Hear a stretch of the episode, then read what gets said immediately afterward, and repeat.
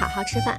大家好，我是小常，我是小堵，让好好吃饭成为一种习惯。今天我们录制这一期的时候呢，是十二月十四号，嗯，距离二零二三年只剩下十七天了，感觉这一年过的时间特别快。是嗯我们现在坐在房间里面，然后窗外就是今年北京的第一场暴雪。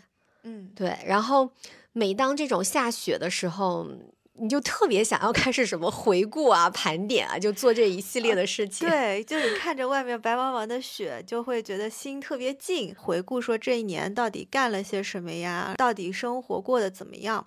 嗯，我发现我原来是就完全嗯想不起来，但是是我们在准备这一期选题的时候，我去看了一下我们自己的一个购物车，嗯因为我们这一期的主题还是想做一个嗯年终的一个消费盘点。对对，嗯，然后才发现说，哦，原来我的购物车里记录了我的生活，有很多都是通过这些消费啊，然后这些记录，发现我是这一年啊、具体有做了哪些事儿。就你能回忆到当时的一些场景，为什么是买这个东西，对吧？确实，哎，我也觉得就是人特别的健忘，嗯嗯，所以我们还是很有必要，就每一年的年底，不管以任何形式吧，不管是音频啊、文字还是视频，复盘和总结一下。我们今天整理的这一期呢，也都是我们一整年用下来觉得哎还不错，可以推荐给大家的好物分享。嗯，嗯，以及治愈了我们自己跟情绪和食物和健康相关的一些主题的好物。嗯，嗯没错没错。在准备这期音频之前，然后我也在盘我的那个购物车，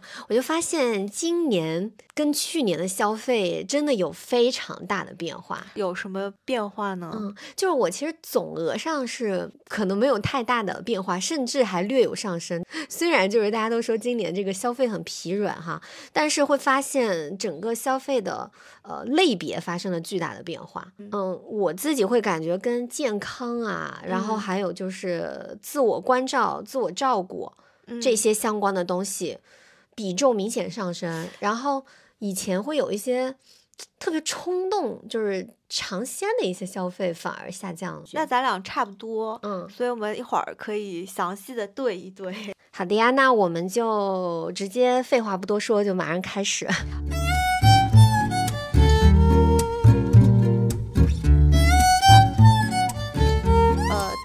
个变化特别明显的，就我和小常都有感受，就是嗯我们都在这个消费上面做减法了。嗯然后体现的特别明显的就是在餐厅，然后还有呃吃的上面。嗯，还有就是日常的这些消费上面，它发生的频率比较高嘛，然后你就会发现有一些东西你会去无限的回购，就它好用啊或者好吃就会一直买，但是。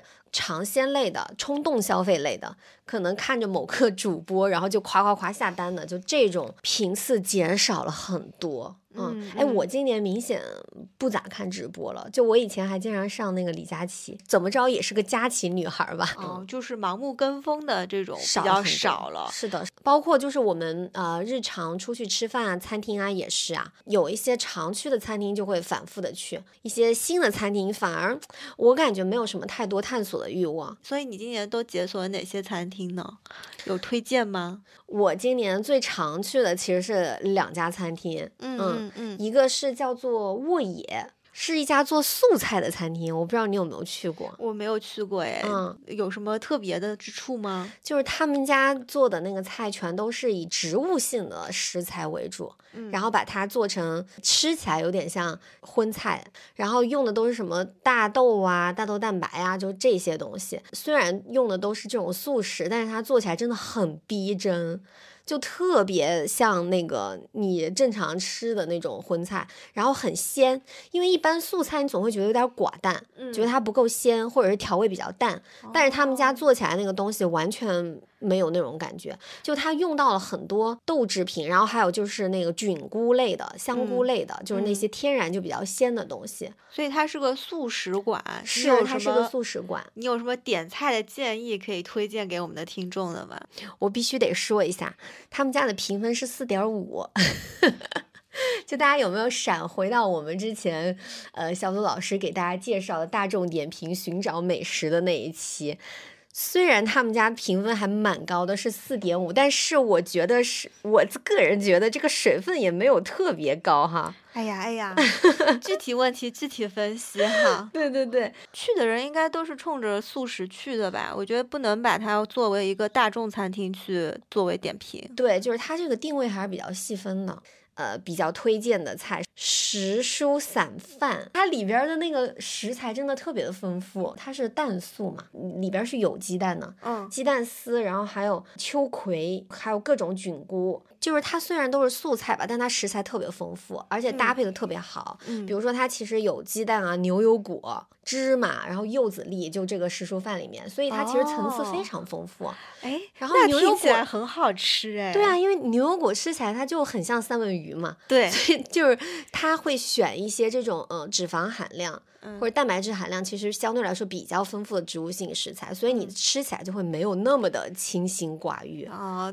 对，我就最怕那种素菜馆吃到了无生趣。对，呃，所以你推荐这家素菜馆，我还挺惊讶的，确实很想去试一试。对，它就层有多好吃，就很棒。他们家还有一个叫做呃素食的那个冰淇淋，就它也是用大豆做的。嗯。然后我以前吃过那种大豆冰淇淋，它其实口感会很粗糙。相比奶的，对，但他们家这个做的就还可以，然后也没有什么豆腥味儿，就那种嗯满足感的那个冰淇淋的感觉还是挺足的，挺新奇，但觉得值得一试的一家餐厅，很值得一试，很值得一试。然后我其实今年就去了好几回，嗯，哎，我很好奇，你为什么突然去吃一家素菜馆啊？嗯，怎么说呢？可能是。我第一次去这家素菜馆的时候，他给我的一个记忆吧。我当时第一次去的时候，就我刚好有一个特别好的闺蜜，她在上海得了一个比较严重的病，嗯，然后她那个得病之前，她一直没跟我说。我是在那家素菜馆，嗯嗯，门口，然后我突然，我另外一个朋友告诉我说：“哎，你知不知道？”那个谁得了那个病了，但问题是我在那之前才跟他联系过，他也没跟我说，嗯嗯，然后我当下才知道，然后我就给他打电话，就是你知道那种感觉吧，就是你最亲近的人，然后嗯，突然就是生了一个很重的病，然后你们两个就在那个地方，我就跟他开始聊天，然后我跟他聊一边一边哭，就一边吃一边哭一边点菜。嗯，就那种感觉，嗯，就那个记忆特特别特别的深刻，在那样的一个地方，然后我就一直在跟他说说，真的就是 健康最重要啊，因为会感觉说他是不是因为以前。工作太拼了呀，然后可能对自己的身体的关照不够啊。就是生病这个东西，你已经无从猜测说它到底原因是什么了。但你就会在当下意识到说，哎呀，这个健康特别特别的重要啊。尤其是这两年，就是大家都经历了很多事情嘛，所以他那个印象给我特别的深刻。再加上那家餐厅，嗯，它主打的就是相对来说低油啊、低盐的这种健康的东西，所以我会把这个。餐厅跟健康，然后还有跟身体啊，有一个强相关的联系。嗯，所以我每一次就是觉得说，哎呀，最近状态不大好，或者说，哎，最近吃的，嗯，不是特别健康，或没有关照到自己的时候，我就会想要去这个餐厅去。去再次去尝试，就提醒自己要意识到要好好休息，关注健康这一部分。对，嗯，对对，我觉得就有这么一个强相关联。每每这种时候，我就会想要去吃。嗯嗯嗯，原来是这样，所以这家餐厅确实对你来说意义很重大。对 对，是的，是的。然后它也确实很好吃。好的，好的。所以就还蛮推荐大家的，对对对，被种草了，对，叫沃野 O I I。好，回头我们把这个清单都列下来吧，嗯，大家可以去看一下。对，嗯，我觉得你还挺会找这种小餐厅的，嗯嗯，像我来北京之后，你上次带我去的那家小酒馆，我也觉得很不错，哎。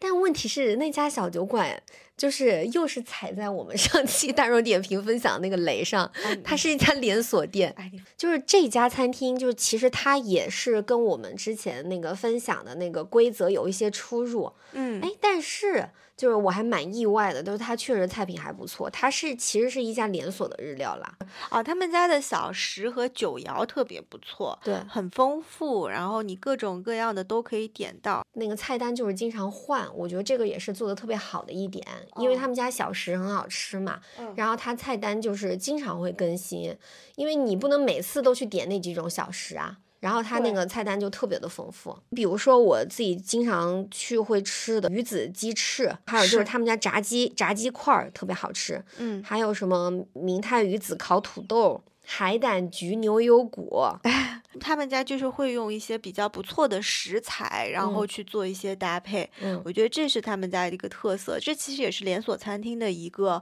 呃优势吧。对就是它的供应链上面，我觉得还是做得非常不错的。所以嗯像这种平价小酒馆的话，这一类型里，我觉得这家酒本也是很值得推荐的。因为那个连锁餐厅，你总会觉得说它是不是好多那个品都用到了预制菜，很多品都没有太多的特色。但是他们家就是还挺多这些就是七里八八落的这些小东西的。嗯对，他还是比较用心在做一些酒肴的搭配上面的小嗯食。然后那个杜老师作为这个餐厅寻找小能手，也来给我们推荐几个今年你常去的餐厅呗。我的推荐，我的餐厅寻找在北京不好使，因为我今年的场景实在是太少了，不怎么外食，都嗯在家吃，然后做饭。在北京的话，你可能就是就近吃。然后我今年吃的比较多的，而且一直在无限打卡的，都是像食堂一样的餐厅，嗯就品质非常的稳定，然后怎么吃都觉得很不错。嗯嗯，而且也相对来说比较健康。呃，两家餐厅吧，一家是叫做牛旗汇呃牛肉火锅，嗯，它应该也是连潮锁汕的是吗？哦，潮汕的牛肉嗯火锅就是清汤涮牛肉，然后应该是连锁的，我家附近就有一家。嗯嗯，像这种的话，就有时候不想做饭、不想做菜的时候，他家牛肉品质非常不错。嗯嗯，就可以去点个小锅底啊，然后自己点两盘肉，然后涮一涮。嗯啊，就比较的轻盈吧，感觉也嗯挺健康的，吃的、嗯都是嗯优质蛋白质。但是嗯北京这种潮汕火锅还挺多的，就他们家的嗯优势和特点是啥呢他？们家就是肉好，没啥特别的优势。嗯，就是我吃过好多新家，鲜是吧？嗯，我吃过好多家潮汕牛肉火锅，因为我自己很喜欢牛肉火锅，嗯就他家的肉，呃，是非常新鲜的，因为它的选址都不是在一些热门的商圈。嗯啊，我感觉他们家应该房租挺便宜的，嗯嗯，然后都开在一些呃社区比较密集的地方，做的都嗯是附近的这种居民的一些呃嗯客人客嗯流，然后性价比也相对来说做的不错。另外的话就是 Green Option 的话，我一直在点他的外嗯卖。嗯他们家我觉得是那种轻食里面非常适合中国人口味的，嗯像他的一些啊、呃毛豆糙米焖饭呀，嗯然后还有叫什么春小春鸡烤鸡，量适合一个人吃。做的菜呢，你又可以嗯同时吃到很多蔬菜，很丰嗯富，嗯，不会是那种。调味儿做的比较好吃的沙拉。对，不会是那种生冷的，呃，我特别不喜欢的那一挂啊的，嗯，西嗯方西式的那种，嗯，简餐。我我在餐厅的消费上面确实是减少了很多那种嗯尝鲜，然后新餐厅打卡的消费，嗯啊，反而倾向于这种耐吃的，一嗯直在吃的，然嗯后再从以前的收藏列表里面去挑出来反复在吃的一些餐厅。嗯嗯，嗯推荐这两家吧。嗯啊、我俩今年外出吃饭的这种频率都下降了。就是我们在家。里面，呃，自己做菜做饭的这种频率大大上升了。可能都是在疫情期间练习出来的吧，发现自己厨艺还不错。对对对，然后我是因为就是今年一大家子人住一块儿了嘛，然后就嗯有老人帮忙做饭，然后 对，就感觉省事儿了很多。是嗯是，嗯哎，所以你在呃厨房的方面是有什么好物分享是吧？这个我必须得说哈，原来就我跟我老公，我们俩自己那个做饭的时候，你就会厨房里面特别爱买东西，你发现没？各种那个锅碗瓢盆儿，嗯，就是厨艺不咋地，但是厨具都先给你安排上了。但是今年，呃，反而就是因为我公公之前在节目里说过他是湘菜大厨，嗯然后我发现真正厨艺好的人，他其实不需要那么多的炊具。就是他手头的那些就是一口铁锅呀，他就能够给你做出很多东西来。然后我要推荐一个厨房好物，也是今年那个我公公婆婆在用，然后我才发现，哎呦，居然有这种东西。有一个叫那个叫什么，就是头套保鲜膜，你知道吗？不知道是什么呀？就是那个保鲜膜长得特别像头套，嗯像浴帽。哦，它可以反复利用，是它可以反复利用，而且它那个就是你，咱们平时用保鲜膜不都得用那个保鲜膜的刮刀刮一下，或剪刀剪一下，才能够剪出合适的大小，然后给它包到那个盘子上面嘛。嗯然后有的保鲜膜它粘性没那么好，它嗯竟然还起边儿，嗯就它经常翘起来。嗯但是这个头套保鲜膜它长得像一个浴帽，它是有嗯松紧带儿的，哦，所以它可以适配不同的碗碟大小，它直接嗯就是一个头套，然后你就往那个盘子上一扣就行了。不错哎。对，它那个直径儿就刚刚好适配，就是我们家里的一个那个大盘子，嗯然后比那儿更大它也套不上了。啊我知道这个的原因是为什么呢？因为团子现在吃饭，团子是我孩子哈，他才十个月大，然后他吃饭现在在自主进食，他就吃着吃着他就会拿自己的手往往往头上摸，嗯，然后他的头就会沾满了饭粒儿。嗯然后那天我们就会发现，把这个就是套碗的这个保鲜膜直接往他头上一套，他就可以阻止他往头上沾饭粒的这个事情。哎，这个真的是小物里面的 小巧门哈。而且这个头套刚好适配他的头，就是大人的头就套不上了。太牛逼了，这个东西就是它又是一个呃小宝宝的那个吃辅食的一个绝配的工具。所以它有两种用法，一种是套你们家的碗和菜盘，一种是套丸子的头。套团子的头，套团子的头，对就是家里有小宝宝的朋友，就是发现，哎，小宝宝在吃辅食的时候抓的到处都是啊，头头发就油油的，就可以啊、用这个头套保鲜膜来呃是的试一下。是的，嗯而且它嗯还可以重复利用，就是真的嗯挺环环保的的。嗯，嗯是的嗯，我真的觉得这就是生活的智慧。然后是是嗯是我以前可真没想过这东西。嗯嗯，嗯哎，说到保鲜膜，其实我今年一直在用的一款就是佳能的，它有一个叫做自在粘保鲜膜。因为我之前用的那个保鲜膜也还行，但是它是那种滑刀型的，就可以嗯自己裁剪大小。因为那种保鲜膜它会粘手，嗯比如说你封一个大西瓜呀，或者封一些不规则形状的东西的时候。你可能刚撕下来，它就已经团成一坨了。就是它光粘手不粘那东西。就是它会自己粘自己 那个嗯纸。像这个自在粘的话，它表面会有一些小，它不会自己粘住，它嗯会粘在那个呃那个食物和表面，它的嗯粘性还不错，撕起来也非常方便。嗯嗯，所以如果是包一些不规则的东西，切片的欧包呀什么的，那个自在粘特别的好用。嗯嗯，不经意的让你提升你的幸福感的一个小物件。嗯，因为我真的之前被这种保鲜膜弄得很崩溃，就是是刚撕下来一整张，然后呢，你都还没粘上去，你就已经坨成一坨了，然后就又又要开始找那个保鲜膜的头，然后把它撕下来。反正这款是我现在用下来，呃，粘性够好，又不会自己粘的到处都是的一款保鲜膜。嗯嗯，嗯，你看我们两个是不是非常有默契？对，因因为这种小东西，它虽然说算不上号，但是呢，它就能够解决你在厨房过程当中的一些痛点。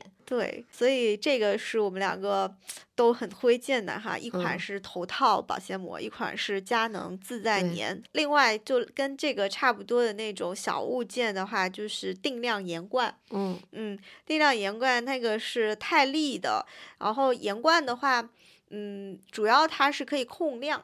现在说吃的健康，可能要控制盐的一个分量嘛。是的，每天小于五克对，它每一按压的话就是零点五克的盐。啊。嗯，然后它那个罐口，因为我之前也是买这个盐罐的时候也买过其他的，嗯就它那个口特别容易受潮，炒菜的时候有水汽就会进到那个口里，然后那嗯个、呃盐口就会呃凝结也嗯结块，反正就影响挺影响体验的。嗯但是这款就不会，它那个开口设计的话是往外推，它那个设计就是就不太容易受潮吧，反正嗯体验感特别好的一款定量的盐罐。嗯啊，然后也很推荐给大家，如果是做做健康餐呀，然后做轻食呀，都非常不错。嗯嗯，对。然后我们以前也推荐过一款叫 Mistify 什么的那个喷油壶，嗯，就也蛮好的。对，就是厨房定量这个事儿，嗯、还是挺有必要的。嗯嗯、通过这种小物件，嗯，能够让你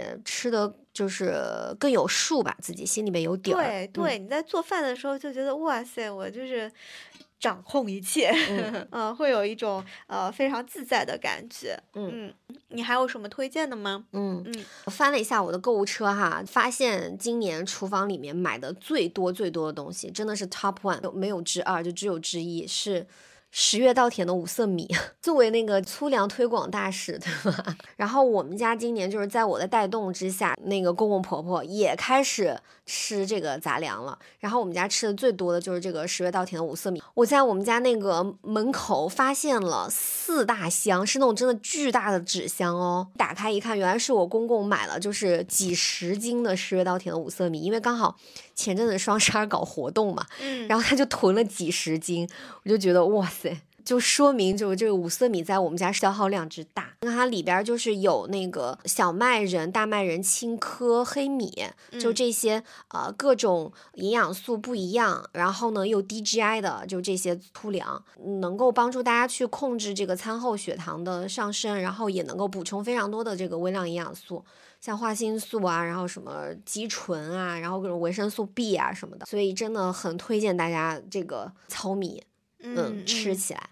你吃完之后，你会立竿见影的发现什么便秘啊，然后皮肤油光啊，就是痘痘啊这些情况都能够改善很多，因为它是直接能够帮助你调整这个血糖稳定的。所以这个是一款常年在回购的米。是的其他还有吗？其他还可以再跟大家分享一下，就是这个团子的辅食的东西。我买团子的东西，我会发现今年跟去年比啊，提前去规划和焦虑必须要买的东西少了很多。嗯就是去年就团子还没生之前，我真的是买了好多好多东西。就我在生团之前有个巨大的待产包的清单，嗯然后里面可能列了得有上百种吧。那个东西就是属于就是谁看了谁都会焦虑的一个大表。但是我作为一个 J 人，就是我做那个东西我就非常的爽。但是我今年就是。嗯，不像去年一样，就是打那么多的提前量，然后去买那么多我自己都不知道实际用用的用不用得上的东西，更多就是随着团子的这个生长阶段的一个变化，然后我发现我需要用到什么东西了，然后嗯再去买。就根据需求的去买，而不是说啊、盲目的在那里做计划，然后看小红书上的功课，然后买一堆实际上可能并不怎么用得着的东西。嗯，所以你今年都买了些啥呢？我觉得团子那个辅食上面，我想要跟大家分享就是最用得着的几个东西，一个就是。呃，辅食机我觉得还是蛮有用的，尤其是在他五六月龄刚开始吃辅食，还不能自主进食的时候，那个时候还是需要吃一些泥呀、糊啊的东西。然后我本来是想说用就用我们自己家那个大的那个呃那个料理机去打，但是因为每一次团子吃的东西都特别少，然后你就会发现那个大的料理机真的打不起来。所以像辅食机的话，它就可以处理一些就是分量特别小的一些东西，就小几块儿肉啊、鱼啊什么的，都还是挺方便的。苹果或小几块香蕉，它都能给你打出来，我觉得还是蛮有必要的。我们家买的那个叫利普顿吧，就我觉得还行，还挺好使的。对，嗯再来还有两个东西，一个是就是那个硅胶格，辅食万一打多了，就可以把它冻在那个硅胶格里面，下次就可以从那个冰箱里面拿出来抠出一块来。嗯，这个东西西其实我们之前在做那个一人食那期节目的时候也跟大家分享过，可以用来冻一些汤料啊什么对的。可以做高汤块儿。对，嗯，然后还有一个就是辅食碱，辅食碱的话就是等团子大一点，嗯可以开始自主进食之后，就我们开始让他吃一些手指型的东西嘛。嗯但是你也不能直接就让他吃一根嗯又粗又硬的那个什么胡萝卜吧，所以还是会用辅食碱给它剪成稍微小一点的段儿，然后小到就是他刚好自己能拿的。就那种程度。辅食碱在现在这个阶段就可以替代很多这个辅食机的一个一个功能，对，嗯嗯嗯，所以就还是还是挺有用的。然后像好多就是我之前还做功课，说在想要不要给团子买单独的那个刀具，嗯，还要我要给刀具配单独的刀架？哇，这个东西真的完全没有必要。太没有必要了，你就直接家里面挑一把就是不怎么用的刀，然后专门给它用来切它的东西就可以了。嗯，就很多那个小红书上面的功课，真的很容易让人过度消费吧。嗯嗯，对。但我今年就是真的比去年理性了很多，就那种不需要的东西少买了很多。嗯，哎，所以你是不是也可以跟我们分享一下，就是回头列一个什么宝宝带娃清单？对，就都是有必要的那种，对吧？对对对对，嗯，是的。嗯哎，还有就是我发现。我之前去年的时候给团子买东西都买的挺贵的，就是我们嗯家什么成长椅啊，什么嗯那个宝宝那个推车呀什么的，都买的特别贵的嗯，那些国外的大牌。但我今年好多东西，我经常都在 拼多多解决。有差吗？你感觉跟嗯国际大牌？小东西呢，确实好像也没什么差吧，因为这些嗯小东西啊，小五金就本来可能国外好多东西也都是国内就是出口出去的，拼多多是个好东西，就很香。嗯，嗯我今天也是用了好多日常用品啊，像这种垃圾袋、保鲜袋、什么保鲜盒，全都是日用品，嗯，都是在拼多多上找的。嗯嗯，而且嗯拼多多现在好多旗舰店，你指定品牌的，你去拼多多搜一搜，价格上还是不错的。对它如果嗯打着那个 uh 旗舰店，然后参加百亿贴补贴，那就还是蛮划算的。确实，嗯，嗯，然后就是其实团子也会有一些就是外出的这种场景嘛。对我看团子现在长大了，就是你天天带着他出去玩儿。对，就我反正有机会能带他出去就出去吧。嗯嗯，然后像这种情况的话，我们就会带一个那个呃辅食碱，嗯，然后在餐厅里面，就是大人吃什么，就会跟餐厅说让他煮一点不加盐、不加任何调味儿的这种东西。嗯嗯，然后一般大部分餐厅也都能够就是帮忙做这个，然后拿出来就用辅食剪一剪就可以给他吃。不方便的话，就会给他买一个辅食的牌子叫小皮，他们家就是品类比较齐全吧。然后因为我自己之前也做过那个婴幼儿辅食的创业，然后当时呃我们在欧洲合作的。工厂，我也去过小皮的工厂，然后确实在这个食品质量和安全的控制上面还是蛮让人放心的。就是嗯相比于很多其他的品牌，就我就不说是谁了，但反正我觉得小皮还是挺让人放心的，所以我们家那个团出去吃的一些辅食都是直接买小皮的，嗯，就反正就嗯不用做功课了，就无脑买了，对。嗯嗯嗯，但是这个前提是，基本上我们大部分东西都还是吃家里面做的，然后只有在出去的这种场景下，不得不才会给他吃一些零辅食的东西。对我，因为我现在还是不想给他养成吃零嘴儿的这种习惯吧。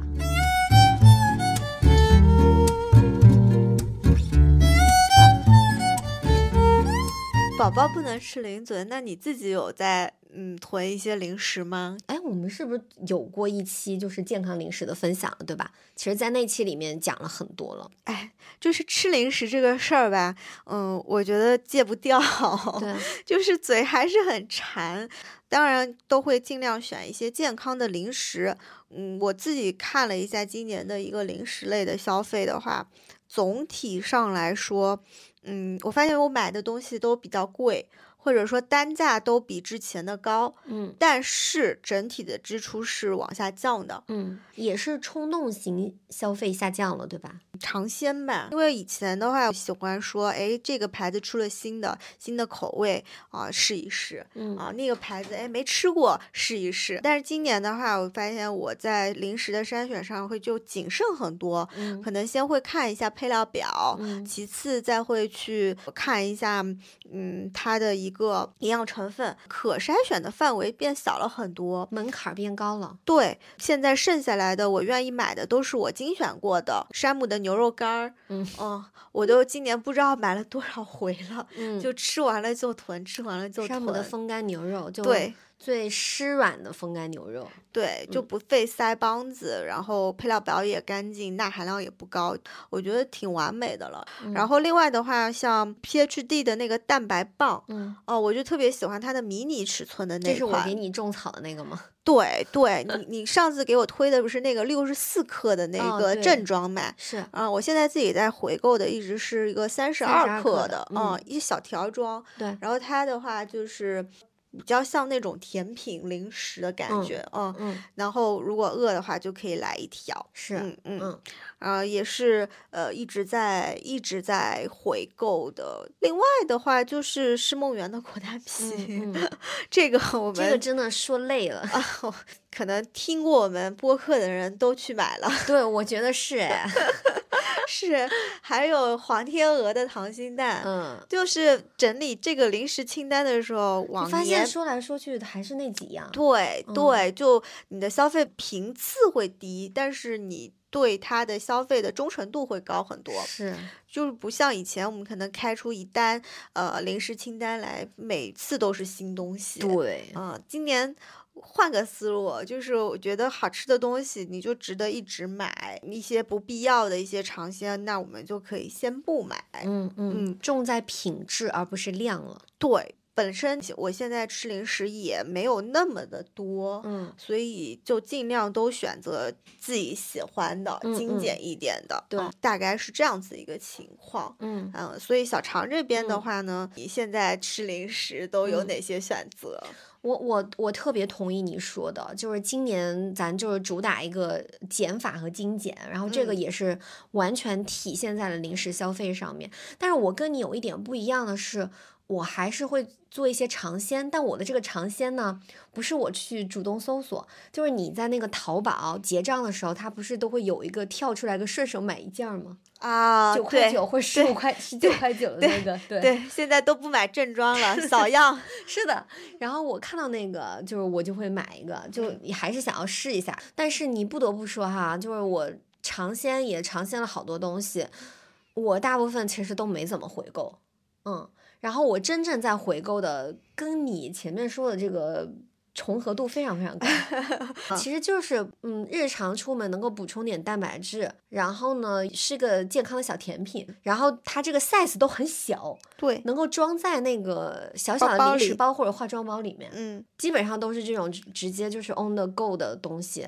唯一比你多的就是我还经常回购的是 Nibo 的巧克力，就 Nibo 的巧克力不也是小小的一小个嘛？它里边儿那个巧克力它是一块儿块儿的嘛，嗯。就是它里边分了应该是有可能有十六格还是二十格吧。嗯。它那个格很小，然后我就很喜欢在外面就是掰开，然后跟朋友分享。嗯，跟他嗯。推荐，说哎这个巧克力好好吃，就是它什么什么风味的，然后人家就会说你你好厉害啊，就是你你能找到这么好吃的巧克力，然后就觉得嗯。哎还蛮有品味的，就是就是社交巧克力，对对对，社交巧克力，我觉得就还是 Nibo 还是挺好的。对，还有一个就是，哎，不得不提咱们这个伊特里吃里的啊，我们的莓果粉、燕麦哦欧包还有坚果，真的哦就是特别适合，也是小分量的，然后能够带出去的。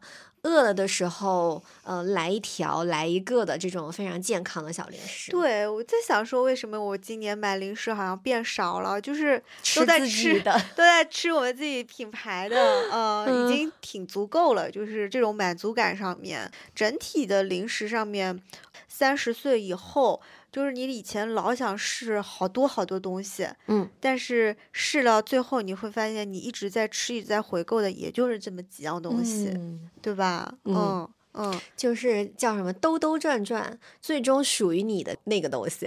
这个是个过程吧，嗯，没有那个寻找，然后探索的那个过程的话，你其实也不知道自己到底真的就是需要和喜欢的是什么。嗯，没嗯错，没错。嗯，嗯所以这个是我们今年零食消费上我觉得特别大的一个变化吧。嗯嗯嗯嗯，所以其实咱们前面聊了餐厅啊、厨房、零食一些日常的消费，总结起来就是会发现尝鲜类的、冲动型的这些消费变少了，然后呢，对，囤货型的、回购型的这种东西在增加，然后我们更在意的是它的质量跟品质。哎，这算是在做减法吗？我觉得是让你自己的这个选择上面的决策，我是觉得是在做精简的。是的，你知道自己想买什么了。嗯，就是让我们更省心了。嗯，因为你以前要买好多东西的时候，在那纠结半天，说哎呀，这个攻略、看测评，花好多时间。是啊，对，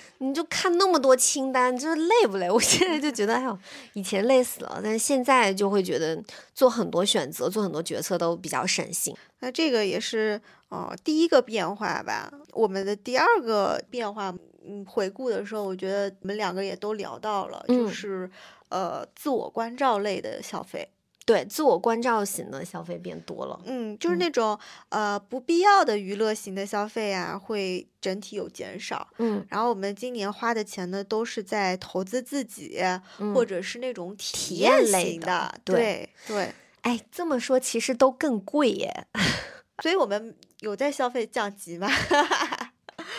大家都说消费降级，但是真的理一下清单的时候，你会发现好像并不是。我觉得可能也是，就就就每个人不一样。我觉得可能也是有一些那个个例。对，就从咱们俩自己的角度上面来说，是确实是数量在减少，但是可能嗯质量啊，那花费也并不见得有有减少。所以你今年是花了很多钱，是吧？是。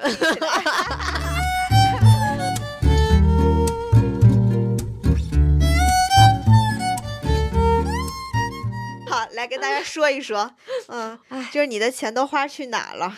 我今年有一笔超级超级大的支出，就是我今年就是去那个北大光华念 MBA，嗯，对，然后他两年的学费是四十万。所以就是一年的学费是二十万，二十万。那学费这么贵，你觉得就是有值吗？这个钱花的？嗯，现在就是去上了一学期的课吧，确实，嗯，能够给我拓宽很多我专业领域外的一些视角和知识。这个 MBA 它会学很多这个管理类的，然后还有金融经济类方面的东西。那这些东西我之前是几乎没有太接触过的。也会有很多就是关于就是现在整个国际形势啊，然后宏观的大环境啊，就这些东西的一些解读。然后老师也真的都是大牛跟大佬，所以我觉得在这些上面还是有很多思维上面的启发和碰撞。然后也认识很多那个好同学和朋友，然后每周都能够跟不同的人出去玩儿。哎，我觉得这个还是蛮有意思的。呃，是不是回归校园的话，也会让你有一些不一样的是的视角？是的，是的，我觉得这个点也特别重要，就是就是我们现在就经常说，现在工作跟家庭里面嘛，对，但是你回归学学校，你会你就会发现，哎，你这个生活它就不是这种波澜不惊了，它一直有有在起伏。之前我听过那个 Melody，他讲精力管理那期，就其实你的生活一直有起伏，它不是一个线性的，而是有波动的这种状态的时候，其实是能够帮你去充电的。我觉得也是，呃，因为我们在生活中，可能你说工作也好呀，然后跟人际交往的好，很多都是输出型的。对。但是你去上课的时候，我觉得那个时候就是给你一个机会去吸收，嗯，就能量是能。够得到恢复和提升的，是的，是的。我现在有时候就是我们有好几次晚上就是学习或者是出去玩到半夜一两点，嗯，但是真的不觉得累，嗯嗯，就那种感觉，会觉得说你精神状态特别饱满，会让你觉得很舒服、很爽，嗯嗯是是，而不是说一直在往外的输出和消耗，嗯嗯对，就我觉得这个。还是蛮重要的，就对我这样一个喜欢寻求意义的人来说，这是一笔超大的开支。嗯，哎呀，那我的开支跟你比起来。因为我我现在的情况是，可能还有房贷一些就是固定的支出，嗯，所以我能够支配的现金不是说那么的多，嗯，钱只有那么多的时候，我就可能需要做一些规划，嗯，那我今年看了一下，我最大的一笔支出应该就是去冰岛旅行了吧，嗯。嗯，就我在旅行的支出上面就还蛮舍得花钱，对。我嗯站在一个三方的视角，我都觉得你去的挺值的，因就为你不是是去的过程当中一直有跟我分享一些东西嘛，然后我都觉得非常的奇妙。嗯确实，因为我算了一笔总账，大概最后有个四万多的这样一个整整笔的一个费用。四万十天，嗯，这么算你比我那 MBA 念的还 贵呢。是我至今最贵的一次旅行吧。而且我因为嗯是跟好朋友一起去嘛，嗯都是他们全权负责的，嗯所以我在出发前其实也没有抱很大的预设或者期待。嗯。所以我觉得这次旅行的话，就给我的意义就是让我认识到旅行的意义就是出发嗯。本身。嗯去大自然的时候，像嗯嗯。冰川徒步啊，嗯。就你脚踏在那种美的不像地球表面的时候，去触摸那种地表肌理的时候，嗯，你就会觉得说哇，就是还是应该多出去看看。是，就不要畏难吧，因为有时候像你看去一个很远的地方，哎，你要去办签证呀，你要去递交这个那个的嗯。材料啊，就很多时候我们就陷在那种日常繁琐的工作中，你就没心情去计划这些啊、嗯。然后又想到说，哎，冰岛这么远，这么冷，嗯。就真的出发前是有好多好多嗯，让你觉得说哎算了的事情的这嗯。种嗯时机的。但是嗯。你真的去了之后，就是你吹到了那个黑沙嗯滩上北北大西洋的那个十级强风，嗯。六点钟出去看金鱼，半夜十二点去追极光，嗯。然后在这种北北极星下面慢慢走回家，就嗯。是。就像你说的，就是你每天玩到一两点，你反而一点都不累，就是 就是非上班你常的到五点下班，感觉就是一整个人已经快被掏空了似的。非常的疗愈。而且我在那次出发前不刚经历失恋嘛，嗯所以在那段旅程当中，我就觉得好快乐、好自由，就是得嗯到了休息和恢复吧。嗯嗯嗯，嗯，然后你会觉得说，哎呀，这这都不是事儿，就是大自然给你的那种力量，就会觉得你自己平时纠结那都什么鸡毛蒜皮的小事儿啊。是是，嗯你真的走在路上，你就会发现，哎，其实也没有那么难。就我觉嗯得这个旅行的话，嗯，还是收获挺多勇气和力量的。在旅行当中，你能够收获到的体验和感悟的话，是非嗯常值钱的。嗯的，所以我们俩就是这两笔最贵的消费，其实都是让自己去体验一些日常或者说以往没有体验到的东西，对打开一扇新的门或者一扇新的窗，就还是很值得。嗯，没嗯错。其实也有便宜的来，我们今年也是解锁了不少，就是解放自己的，对解放放自己的一些工消费具什么的。嗯对嗯我，我来说一个哈，嗯嗯，现在不是那 Chat GPT 很火嘛？然后我自从在解锁了这 Chat GPT 三点五之后，我就一直在那犹豫，我要不要 解锁一下四？四其实也不便宜啊，就是要二十美金一个月嘛，算嗯下来也得就是小一百多块钱吧，嗯嗯一一百二三的样子，对。嗯，然后我本来还是有点纠结的，我后来就是一个咬牙我就解锁了四，太香了！就你知道我现在写作业都可以让它帮我写了，偷偷说，是吧？小声说。嗯，就用过就知道，就用过的都懂懂的都懂啊！这个黑魔法就是 懂的都懂。嗯，提升效率确实是能够让自己感受好很多的一种消费，可以嗯帮你从很多你不想做的琐事当中解放出来，或者你觉得无意义的事，你就交给他去做。因为我们做内容嘛，嗯，就其实有时候我们要查一些资料，嗯，或者是说嗯要理一些逻辑的时候，其实 ChatGPT 也有帮到一些忙。如果不买呃四点零的话，就三点五也很够了。对我现在用的就是三点五，嗯它是一个免费版本的，就嗯大家都可以去上手用一下。如果觉得不够的话，可以再去做个升级。嗯，科技改变生活，确实。嗯，超棒。另外，我觉得就是那种花小钱，但是又特别有幸福感、特别值的消费的话，嗯我今年还很推荐大家，就是可以去看一下国家大剧院的周嗯末音乐会。呃，我就特别推荐，比如说你带爸妈，嗯。呃，或者是家里有大一点的，就是小朋友，就能嗯。够去看演唱会或者嗯。去听呃一整场这种音乐会的小朋友，嗯。因为他那个是带公益性质的，大家嗯。可以去公众号上面去搜，嗯。然后像交响乐呀、民族管弦乐，还有室内歌剧，反正它都是比较好的一些乐团，或者嗯。是国家级的一些高水准的演出和卡嗯司，而且中途他也会停下来做一些讲解，嗯所以它是非常适合新手去入门。嗯，而且关键，它一张门票是四十块钱，哦，那真的还算很便宜了。因为你去国家大剧院参观的话，门票就是三十，相当于嗯。是你十块钱就可以去听一场非常高水准的音乐会，它是一直都有吗？一直有，是周末的，是早上十点钟的，哦，会不会很难抢票啊？还好小红书上嗯，它有专门的那种群可以交流票，嗯就嗯。经常有人在里面蹲票的，大家也嗯可以去搜一下，OK，不会特别难抢，哎但是非常值得。是，嗯，我觉得像这种比就是我们花好几百块钱去看演唱会，嗯，就是要值得这个你也不能这么比吧？我想说是，尤其现在演唱会嘛，那都可以假唱了。哦哦，哦，确实确实，就是有些跟风的那种，气死了啊另外的话，还有运动运啊？对，说到运动的话，我今年有学游泳，好棒啊！就是我今年是真的学会了蛙泳。就是我游泳这个事儿，我一直想学，但是嗯。呢，也没有发起心。嗯。而且像那种课，不是都特别贵嘛？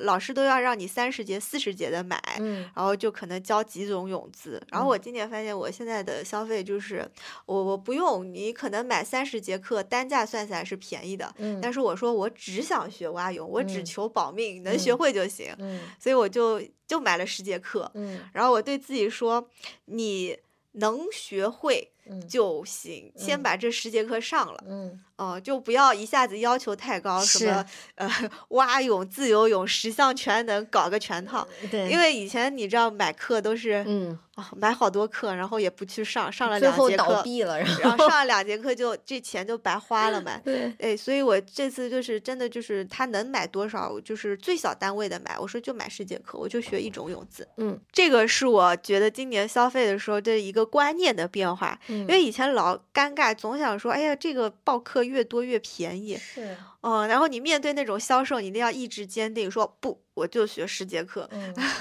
对，哪怕单价稍微贵一点点，但是总价是低的呀。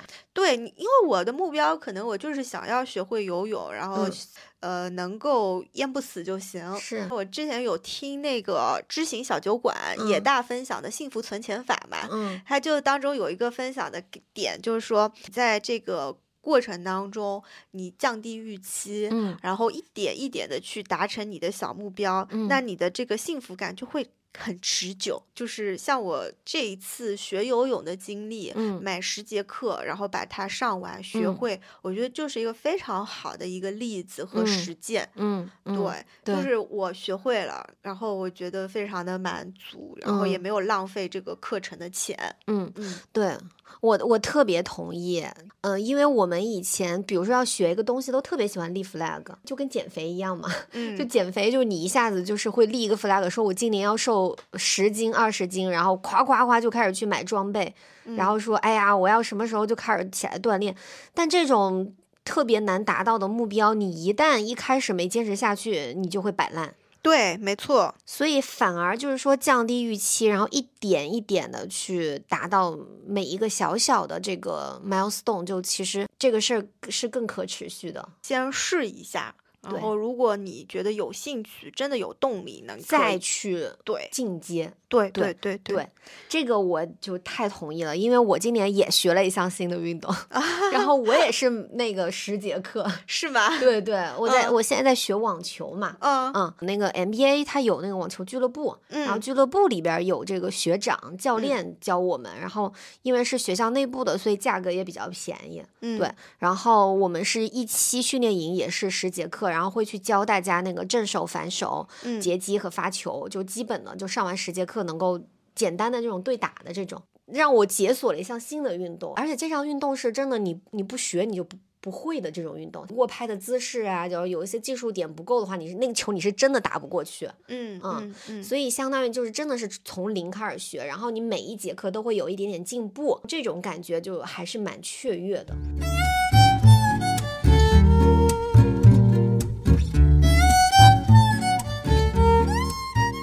刚刚我们说的其实都是一些增加的自我的关照的消费，嗯那有没有一些是减少的呢？嗯，就是我今年就是主打一个把不必要的开支都减掉，然后把钱省下来，去投资在前面说的这些大头的消费上面。对，嗯嗯。所以我今年确实减少了很多一些就是细枝末节的消费，比如说化妆品、嗯。护肤品，我真的买少了很多很多。尤其是嗯。我今年不看李佳琦的直播间之后，我以前特别喜欢买口红，嗯，还有腮红，口嗯。红和腮红我都非常喜欢买，而且我特别容易被种草，就是嗯。李佳琦上嘴一个 Oh my God，或者是嗯，我经常看了几个 UP 主他们那个新的口红上嘴了啊、我就我就会去买，然后家里面好多口红，但是我会发现。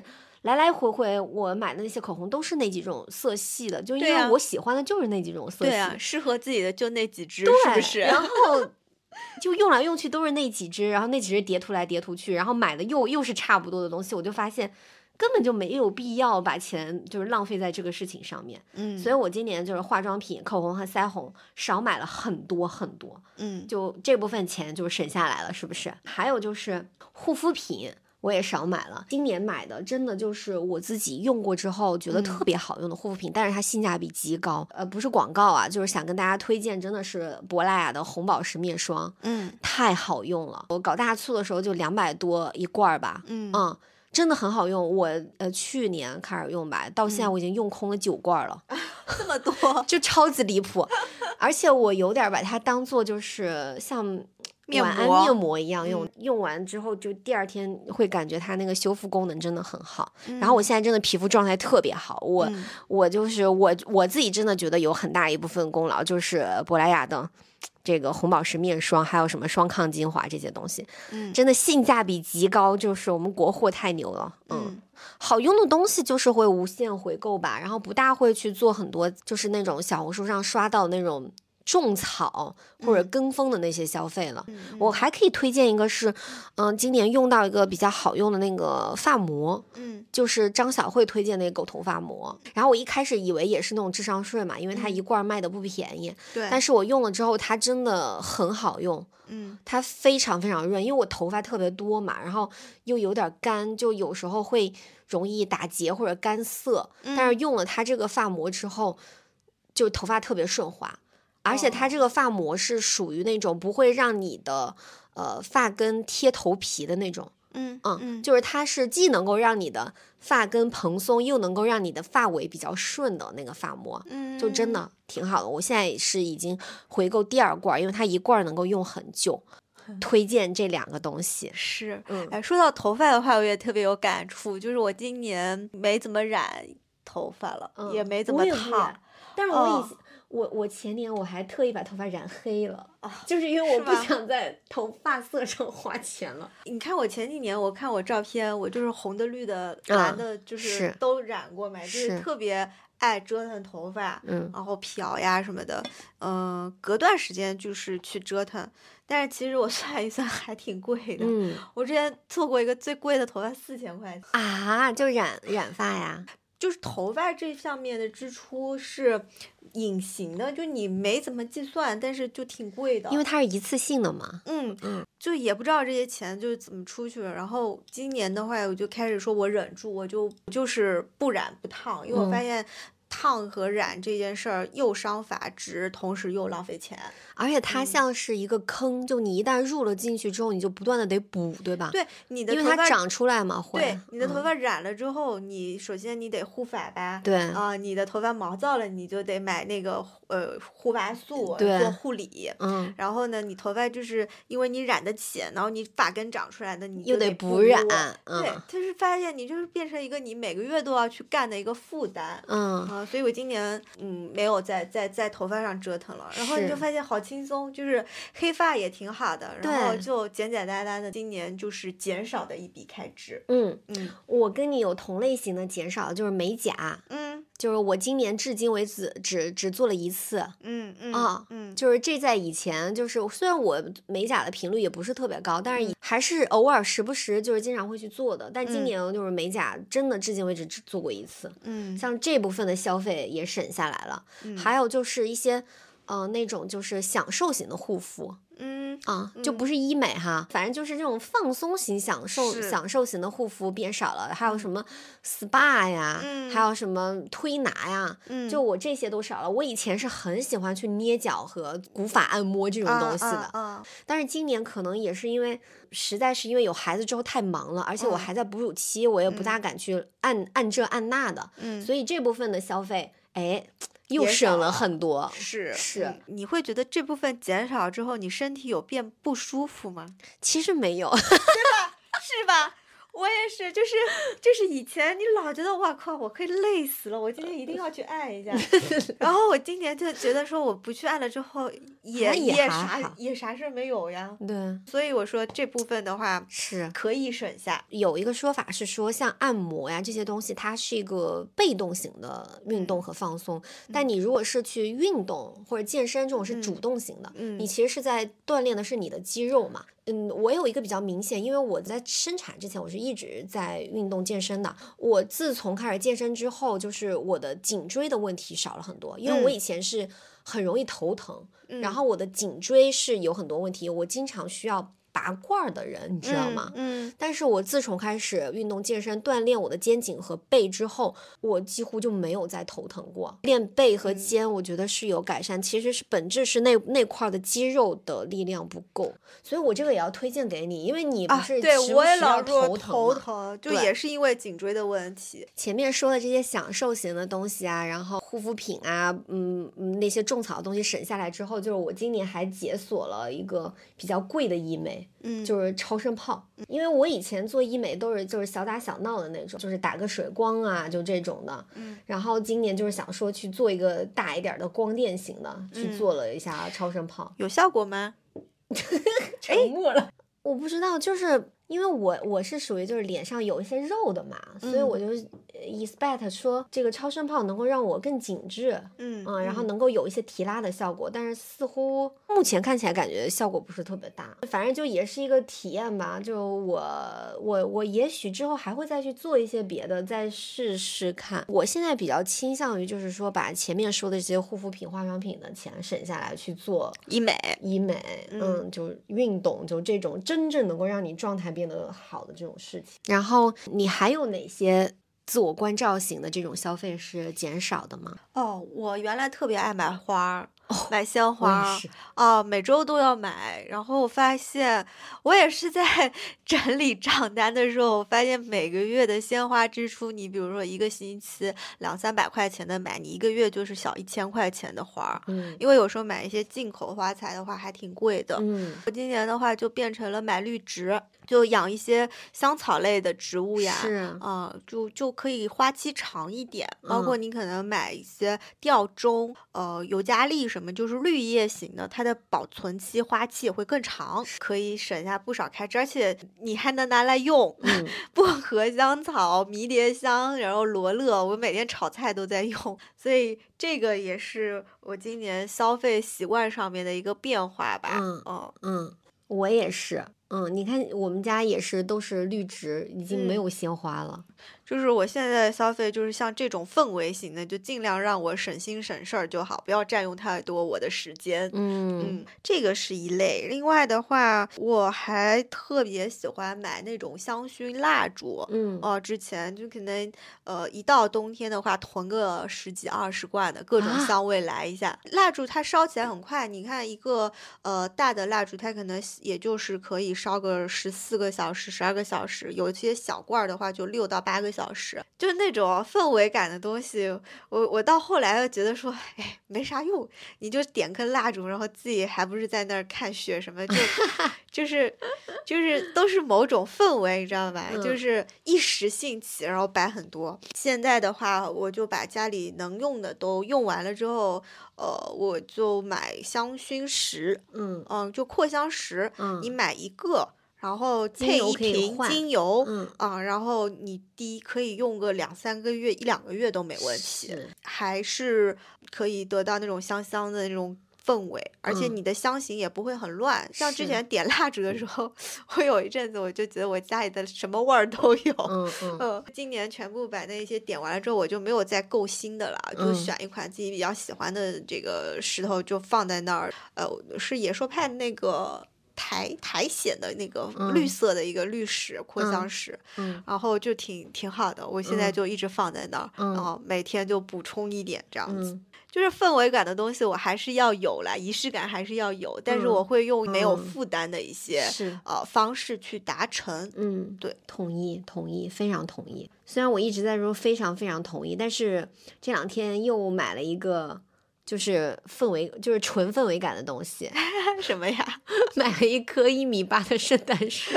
哇塞，那我可以来你家过圣诞可节，以，可以，可以。你看我家有一已经有一棵小的了，嗯让我蹭一蹭氛围感。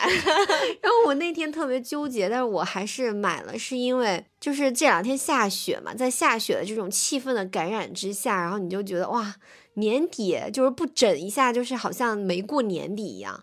然后今年又是就是团子的第一个圣诞节嘛，啊，团子的第一个圣诞节，然后马上又是第一个新年，嗯。他本来又是一个就是正月生的宝宝，然后我就嗯还是想要给他一些仪式感，虽然他大概率什么都不记得，对，但是就是能够留下一些画面或者视频，我觉得嗯以后能给他看，就还是蛮珍贵的一些回忆。嗯嗯，嗯，还有衣服，是是是，我的衣服真的是之前都是橱柜里面会堆不下的那一种，嗯。哦，然后今年也是清出来好多，你会发现有好多都不穿。是，我或者也就穿个一两次，然后嗯。就像你试，就像口红一样，你试到最后，你可能经常用的、经常穿的也就那么几件，减少了很多嗯。这个衣服上面的开支。对我也嗯。是，就今年买的很多衣服都是基础款了，就比较百搭，就不会那么出跳了吧？就以前还是想要买一些设计的设计款的东西。就以前买的时候都会觉得说哇，这个穿在我身上真好看。现在买的时候我都会考虑一下，说我有没有同类型的衣服，嗯，然后它可以跟什么样子的衣服去搭配对，对好不好搭，然后这颜色适不适合我？对，嗯哎，我今年唯一买的一个设计款衣服就是跟你撞撞衫的那款。啊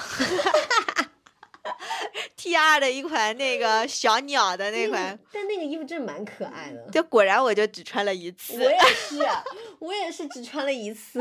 然后我觉得我今年的整体像这类型的消费的话，都秉持这种啊，就是非体验型的，特别嗯占地的，我都要考虑一下家里的平方面积效用比，进一出一，嗯就是你进来一个我就得扔一个。嗯嗯，然后第二个的话，我都会想说这个东西我能不能用上三个月，或者说嗯。长期持有的，那我就去嗯买。嗯。啊，然后第三点就是最小单位的去去购买，因为有嗯。些时候就比如说他买三件就打折，但嗯。我可能也嗯不要，我就买一件就够了。嗯哦嗯，随买随用是的，是的，我也觉得不要被那些就是打折的这个营销所吸引，就还是你能吃得下多少你就买多少。对，嗯，就是从量大囤货，现在开始变成了小样试错。对对对，就这种体验型的东西。是嗯是是，没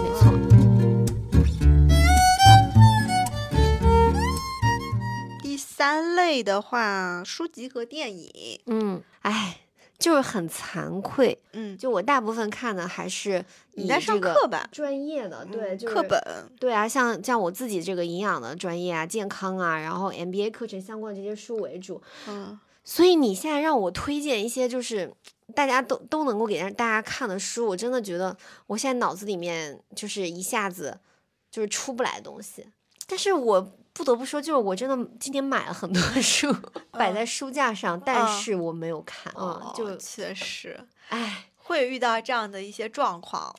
就 是感觉现在就是有一种。言论或者是什么的，就是好像你必须要读书，就是你不读书，你会觉得，啊，有吗？对啊，就好像这言论从哪里来的就？好像在读书这个事情上面有有点卷嗯啊，也有可能是我在小红书或者是什么上面，我只我但凡刷到过就是这嗯种分享读书类的东西，就会不断的给我推这种东西。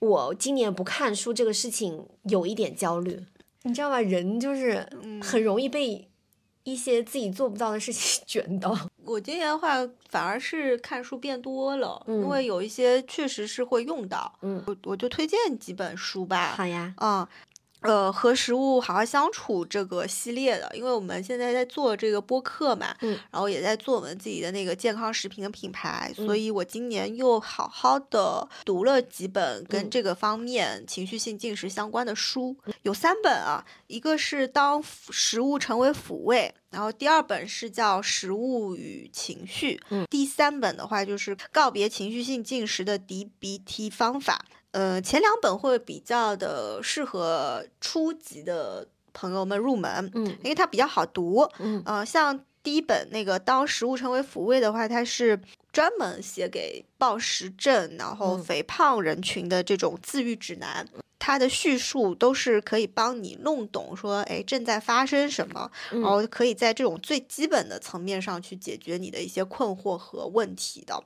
嗯，那像第二本的话，《食物与情绪》，它会更偏心理学这样子，然后去分析背后的一个动因，嗯，帮助你更好的去理解食物和情绪的关系，嗯然后食物和自己之间的一个关系。嗯，我非常推荐的两本书。然后最后一本的话，它会比较的专业，就好多那个治疗师也在读的一本工具书。嗯它其实就是基于就是 DBT，它是一个辩证行为治疗的一个呃理论基础和相关技巧。嗯呃大家如果嗯去读的话，你会发现它用到了很多像正念呀、情绪调节呀、哎痛苦忍受的一些方法，嗯然后鼓励大家去理解食物和自己的关系。嗯说白了，呃，是让你。就是从认知上面去调整，从内心发去，就是自觉的说啊，我不能再吃了，嗯啊，我要跟食物的关系是这样子，就从自己去发掘嗯啊，这样子我最舒服。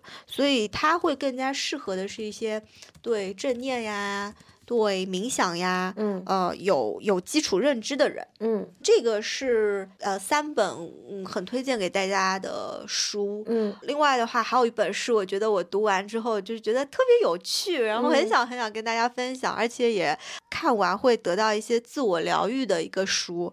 这本书叫做呃他们的信。作者叫王大可，他是一个呃牛津大学就动物学系啊专门研究鸟类的一个研究所的一个博士。嗯然后他这本书呢，对大家可以自己去看，他讲了很多一百种这种鸟类的一个交配的行为，以及他们整个鸟类社会的一个行为发展。文风是非常非常率真的，就嗯他可以把那种呃动物的之间就是延续伴侣，然后基因传递的这种性科普写嗯的非常的有趣，你一嗯。点都不会觉得说啊好好不舒服什么，就写的非常生动，好像我们人类身上啊许多那种情感呀，然后嗯。择偶呀，还有。这种行为啊，跟嗯。动物真的很像，嗯。有欺骗，然后有虚张声势，然后也会互相竞争、互相比较，就是一模一样的小世界。然后具体我就不展开了，大家可以自己去看，嗯。是非常有意思的一本书。就是看完这个，你不但是可以获得很多冷知识，嗯。对我自己的启发是，就它里面有一个很很核心的观点，就是嗯。说，其实人人类并不比动物高级。是。就是它里面用大量的实证去说明了说动物身上的这种善良、忠诚、嗯护崽、友爱这些美好的品质，在动物身上同样都存在。是啊、反而是那种血腥、暴力、强权、压迫这方面的一些现象吧，是我们人类社会发展出来特别特别独有的，凌驾于动物性之上的一些特性。看完这本书，给我一个很大的一个视角，就是我们往往就是很傲慢的把这种罪恶犯错去归结于我们身上的动物性，其实并不是这样的。就是我们有时候不要把自己变得很傲慢，我们其实也就是一个动物社会当中的一环，就是善良、忠贞、包嗯。容、公平、正义这件事情才是我们应该去达成的。这个是我看完这本书哈获得的一些小小的思考。嗯人类其实只是跟动物一样，就嗯是无非是鸽子蛋，然后鸡蛋放在一嗯个篮子里的时候，嗯还不知道谁先碎呢。嗯 特别的有意思，是嗯我今年看过印象非常深的一本书。然后电影呢？电影哦，推荐大家可以最近正好天下着雪啊，可以去看一下《在西伯利亚森林中》这部电影，真的很舒服，很治愈。嗯他是一个法国记者，叫希尔万泰松。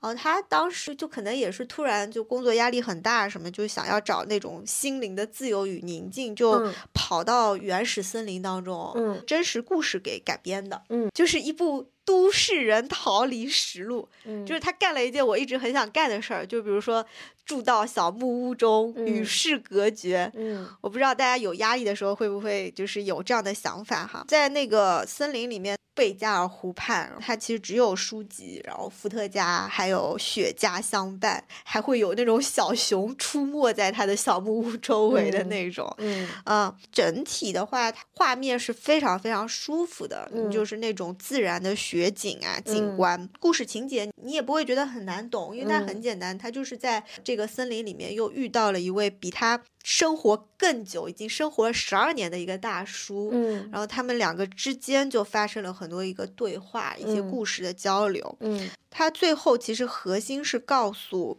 呃那个主人公说，其实你是自由的，嗯你应该要回去。嗯就是他其实在说的是什么呢？就是说，哎，我们总说要追求自由什么的，但其实逃避是不会获得真正的自由的。嗯就是你真正的心的自由、心态的自由，嗯不在乎你住在哪儿。所以嗯最后的结局就是主人公又回到了城市。嗯嗯，但是他也同时获得了心灵的自由，所以整体片子的话节奏也很舒服，然后看完你就会觉得 豁然开朗，呃，不是很难懂的一个故事，也不会很烧脑，你就嗯看完就觉得很治愈，而且也很获得能量，可以抽空看一看。年底就很需要这样的对故事。对对就是你逃到哪儿都没用，你只能自己调整自己的心态。是，嗯是的，是的，我觉得特别适合我们现在的这样的一个一个大当下呃一个大环境底下吧，就是因为它真的很美，就是整个画面什么湖面的结冰的声音，暴风雪当中两个人相互依偎的那种故事，就是嗯哎又特别有人情味。嗯嗯特别好，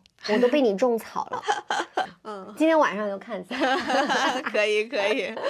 对，前段时间有遇到的一个问题，就是我觉得嗯打开社交软件都好吵。是，我不知道，就是小红书打开你也觉得很吵，然后你点开任何视频你都觉得很吵。然后底下的评论也很吵。嗯嗯嗯，就是你点进去你就你不想看了。但是这部电影就不会，我对这部电影的评价就是舒服。年终岁末的话，我觉得大家也可以去看一看，还是一个嗯挺温馨的一个收尾。嗯，好的。那我们刚刚就是分享了很多今年我们的一些消费的清单，对会发现其实今年整个消费观跟去年或者以前其实还是有蛮大变化的。首先第一个就是我们更理性了，更知道要什么了。很多就是比如说像像尝鲜的呀、冲动的呀，或者是呃娱乐型的这些消费都减少了，不必要的支出减少了，然后能够把这些不必要的支出呃攒起来，去把钱花在刀刃上，就是把这些钱用在日常这些你刚需的固定的囤货呀，或者是你这些高信任感的品牌，嗯，然后嗯体验型的投资自己的这些支出。加起来的话，其实你整个消费总额没有下降太多，甚至还略有上升。嗯，但是你会发现这些消费就是更加集中。它的影响会更长远一点吧。嗯就是我觉得从以前我消费或者买东西都是哇好想拥有，到现在嗯今年的心态就是嗯呃我可以持有。就我觉得这个嗯是一个很微妙的一个变化，就我嗯希望长期持有它嗯的东西，我才会去买。嗯嗯。嗯哎，你觉得这个消费观的这个变化和来源是什么？年纪大了，我觉得是比较过了吧，就是我都试过了，嗯，你知道适合自己的是什么？对，会有这样子的一个过嗯程。然后另一方面，我觉得也是我们现在就是时间和精力太宝贵了，嗯，还是愿意把精力放在更值得、更长期就是持有的这件事情上面。嗯，然后不知道大家的消费今年或者生活状态有什么变化？嗯，也很希望大家可以跟我们在评论区聊一聊。对，分享你们的年度好物，然后也跟我们分享你今年的消费观啊，和人生体验的一些变化。我们就像朋友一样聊聊天儿，嗯，互换一下购物车。对 对，觉得年底还是很需要，就是多交流的。嗯嗯嗯嗯，那欢迎大家关注我们的“好好吃饭”栏目，我们栏目也可以在苹果播客、喜马拉雅、QQ 音乐、网易云音乐、荔枝播客收听。好，那今天的内容就这样。我们就快告别二零二三了。是的，祝大家圣诞快乐吧！祝大家圣诞快乐，新年快乐。对对，当然这不是说我们今年的最后一期啊，我们肯定还是会更的，对，搞得好像只是说停更了一样。只是说这个氛围先拉起来啊。是是是，嗯，好的，那我们下期再见，好，拜拜，拜拜。